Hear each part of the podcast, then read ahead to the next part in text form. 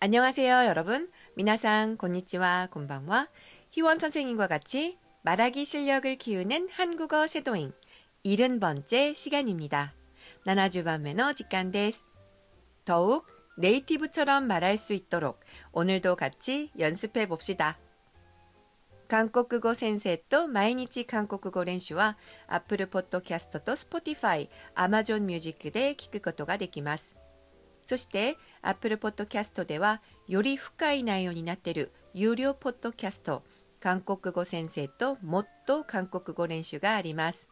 解釈付きのシャドーイングのエピソード、今日の文章、パダスギ、面白いオノマトペ、お天気キャスター、今時韓国語など一人でも韓国語練習ができるいろんなコンテンツがありますのでご興味がある方はぜひぜひよろしくお願いします。잘부탁드립니다 오늘은 요리 비결을 묻는 대화인데요. 여러 가지 단어와 표현. 오늘도 같이 연습해봐요. 처음부터 끝까지 제가 한번 말해보겠습니다. 발음과 억양을 확인해보세요. 와, 이 계란말이 정말 맛있네요. 아, 정말요? 아직 많이 있는데 좀 더 드실래요? 네, 좀 더 주세요. 이렇게 맛있는 계란말이는 처음인데 뭔가 맛있게 만드는 비결이라도 있어요? 비결이요? 비결이라고 할 만한 건 없는데. 버터를 좀 더 많이 넣고 약한 불로 조리한 게 다예요. 와, 이 계란말이 정말 맛있네요. 아, 정말요? 아직 많이 있는데 좀 더 드실래요? 네, 좀 더 주세요.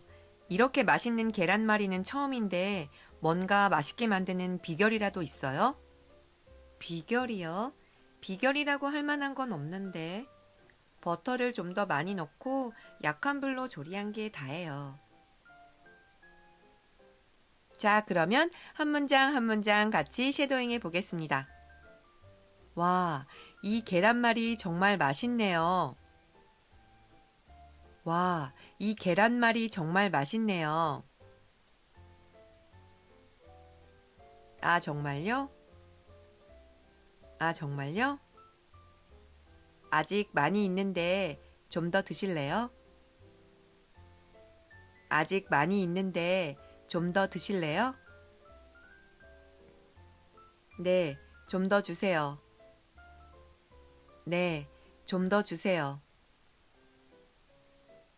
이렇게 맛있는 계란말이는 처음인데 뭔가 맛있게 만드는 비결이라도 있어요? 이렇게 맛있는 계란말이는 처음인데 뭔가 맛있게 만드는 비결이라도 있어요? 비결이요? 비결이요? 비결이라고 할 만한 건 없는데. 비결이라고 할 만한 건 없는데. 버터를 좀 더 많이 넣고 약한 불로 조리한 게 다예요. 버터를 좀 더 많이 넣고 약한 불로 조리한 게 다예요. 잘하셨습니다. 자, 그러면 A, B를 한번 나눠서 해볼까요? 제가 먼저 A 할게요. 여러분들이 B 해주세요. 자, 갑니다. 와, 이 계란말이 정말 맛있네요.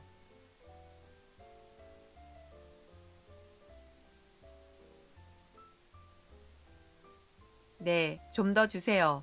이렇게 맛있는 계란말이는 처음인데 뭔가 맛있게 만드는 비결이라도 있어요?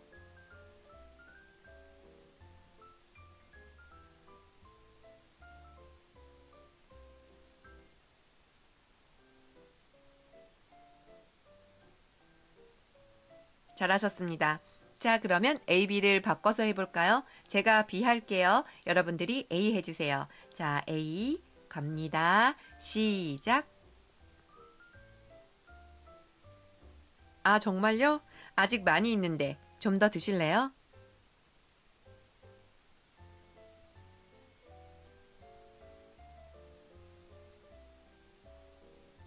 비결이요? 비결이라고 할 만한 건 없는데. 버터를 좀 더 많이 넣고 약한 불로 조리한 게 다예요. 잘하셨습니다. 자, 그러면 오늘의 대화 간단하니까 반말로도 한번 연습해 볼까요? 여러분도 한번 같이 따라해 보세요. 와, 이 계란말이 정말 맛있다. 아, 정말? 아직 많이 있는데 좀 더 먹을래? 응, 좀 더 줘. 이렇게 맛있는 계란말이는 처음인데 뭔가 맛있게 만드는 비결이라도 있어? 비결? 비결이라고 할 만한 건 없는데. 버터를 좀 더 많이 넣고 약한 불로 조리한 게 다야. 자, 여러분도 반말로도 한번 연습해 보세요.